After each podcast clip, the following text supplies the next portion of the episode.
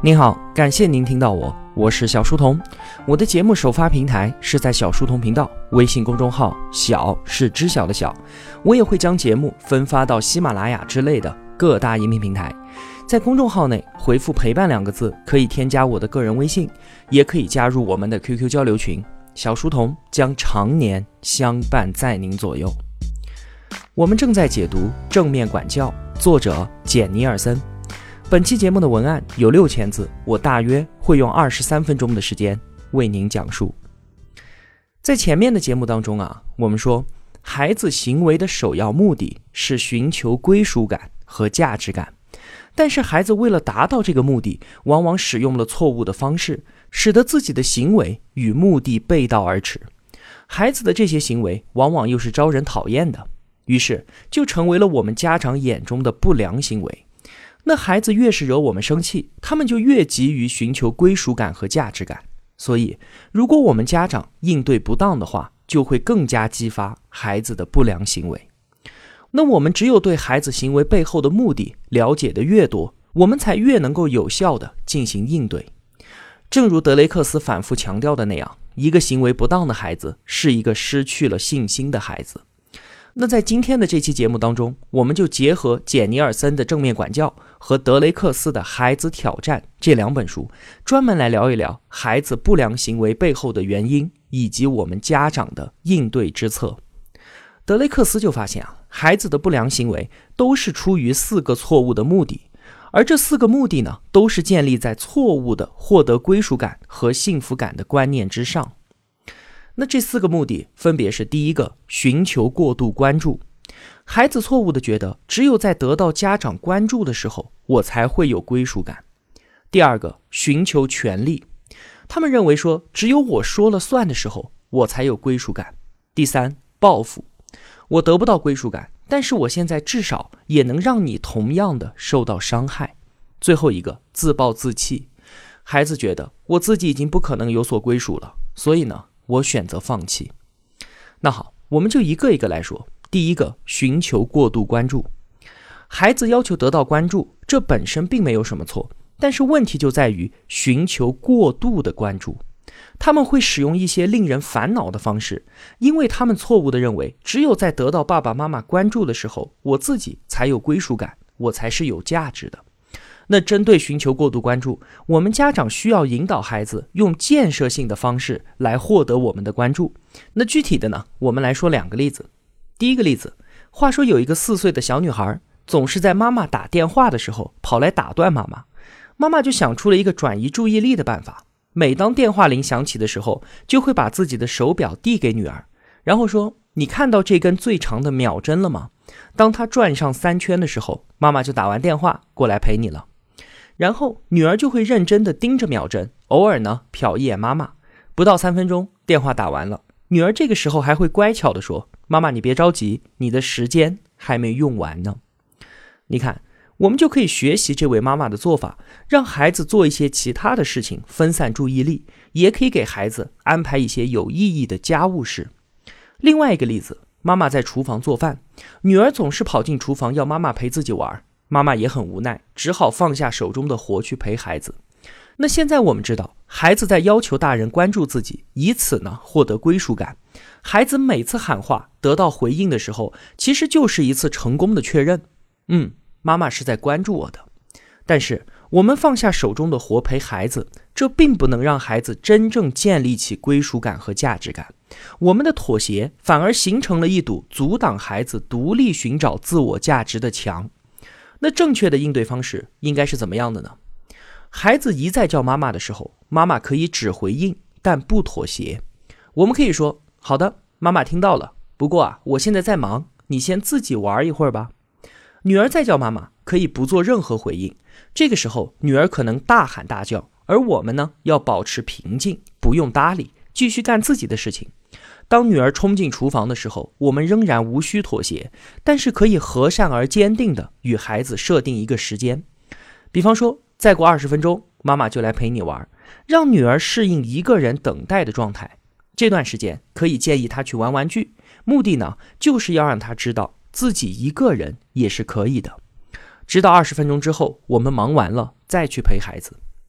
德雷克斯说：“我们当然需要给孩子以关注，但我们也需要知道适当关注和过度关注的区别。家长不能在孩子没有正当理由的情况之下为孩子忙个不停。我们需要让孩子明白他自己是有能力的，不到万不得已的时候，他不需要别人的帮助。这是第一种错误行为：寻求过度关注。那孩子的第二种错误行为：寻求权利。”简尼尔森就说：“每个人都想寻求权利，权利的好与坏取决于我们怎么使用它。当孩子觉得只有我自己说了算才有归属感的时候，那么权力的争夺就变成了他的不良行为。举个例子，一个上初一的小女孩，每天放学都带着没有洗的饭盒回家，她每次的解释都是‘我忘记洗了’，妈妈很生气。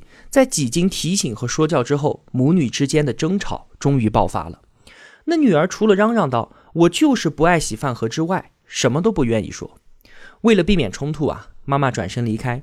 等到晚上的时候，在耐心的询问之下，才知道原来女儿不喜欢洗饭盒，原因是她自己的饭盒太难看了。全班同学的饭盒就数她的最老最旧，于是她觉得很没面子。而且她之前也与妈妈沟通过，想买新的饭盒，但是没有得到同意。所以她就用不洗饭盒的方式与妈妈进行权力之争。其实啊，女儿的行为就是在追求归属感。这种归属感呢，不单单指向家庭，也指向学校，指向同学。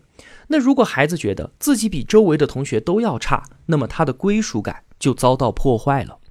遇到孩子顶撞行为的时候，我们需要询问和观察，放低自己的身段。问问看，孩子，你是不是有什么愿望没有得到满足？如果孩子不愿意说出真相，那我们可以进行这样的询问，比方说，你是不是想要什么什么东西？你是不是想要做什么什么事情？根据实际情况啊，我们可以主动说出能够猜到的这些东西和事情，它到底是什么？如果感觉孩子对父母的态度不满意，我们也可以问问，你是不是对爸爸上次的批评不满意了？是不是因为我的严厉而讨厌我了呢？等等的。当孩子被询问的时候啊，如果给出了肯定的回答，那就有了进一步沟通的台阶。顺着这个思路往下走，孩子也会愿意敞开心扉，说出原来我们不知道的真实想法。不管孩子的要求是对或者不对的，毕竟都是他的心结。我们虽然不一定都要满足，但是要接受孩子有愿望这个事实。我们可以明确的表示理解，并且告诉他，你有权坚持自己的意见。那当孩子的诉求被理解的时候，他能感觉到自己权利被尊重，也就不再觉得自己是被强迫的了，态度呢也会自然柔软下来。当我们与孩子陷入到权力之争的时候，家长最有效的做法是马上撤出争斗，并且主动说出发生了一些什么事情。比方说，孩子，我觉得我们两个陷入到权力争夺当中了。爸爸意识到我们现在的行为只会加剧这个问题。我猜啊，你也感受到不舒服。我不想这样，但是我确实很想帮助你。现在我们两个都冷静一会儿，然后看看找一种对我们两个都尊重的方式来解决这个问题。孩子得到了父母的尊重，他在琢磨解决方案的时候也就不那么强硬了，会考虑到父母的要求，争执最后也会有大家都能接受的解决办法。那第二种错误行为，寻求权利与第三种报复。其实是紧密相连的，在权力之争当中啊，即便我们作为家长，当我们感觉到被攻击的时候，也会出于本能进行反击的。你打我一下，那我也要打回去，给你一下，这是人类的天性，也是报复循环如此普遍的原因。所以呢，权力之争演变下去，就是孩子对我们的报复。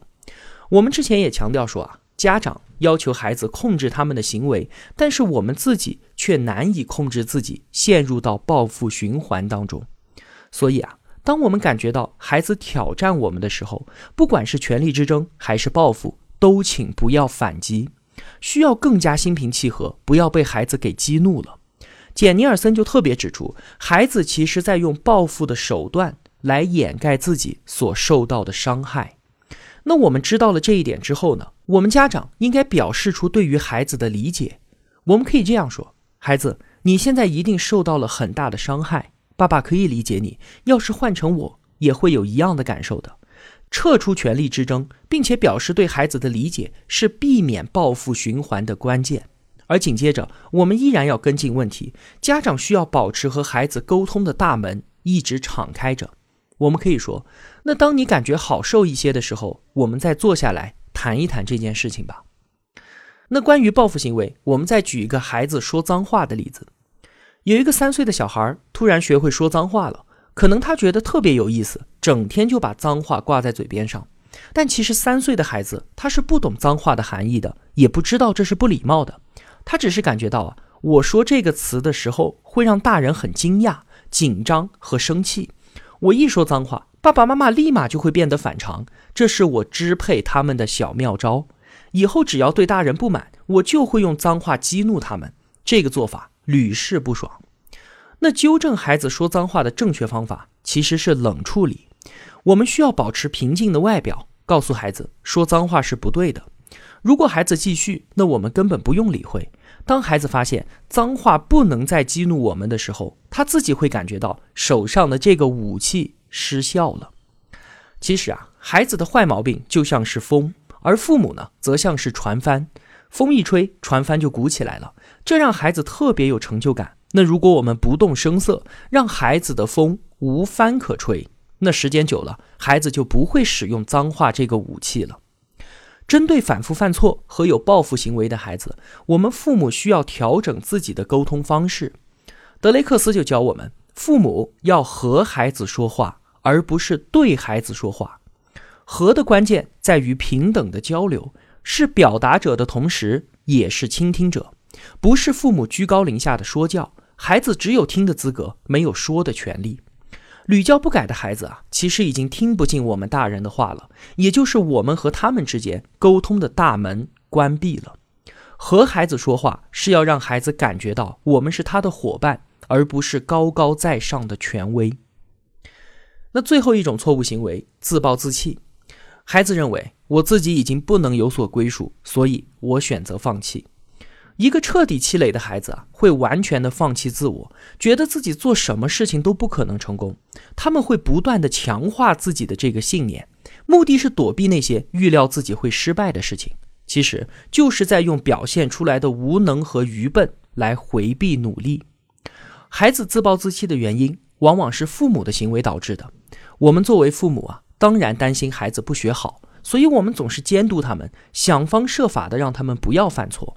孩子在没有犯错的时候呢，我们不停的打预防针，说不能这样，不能那样。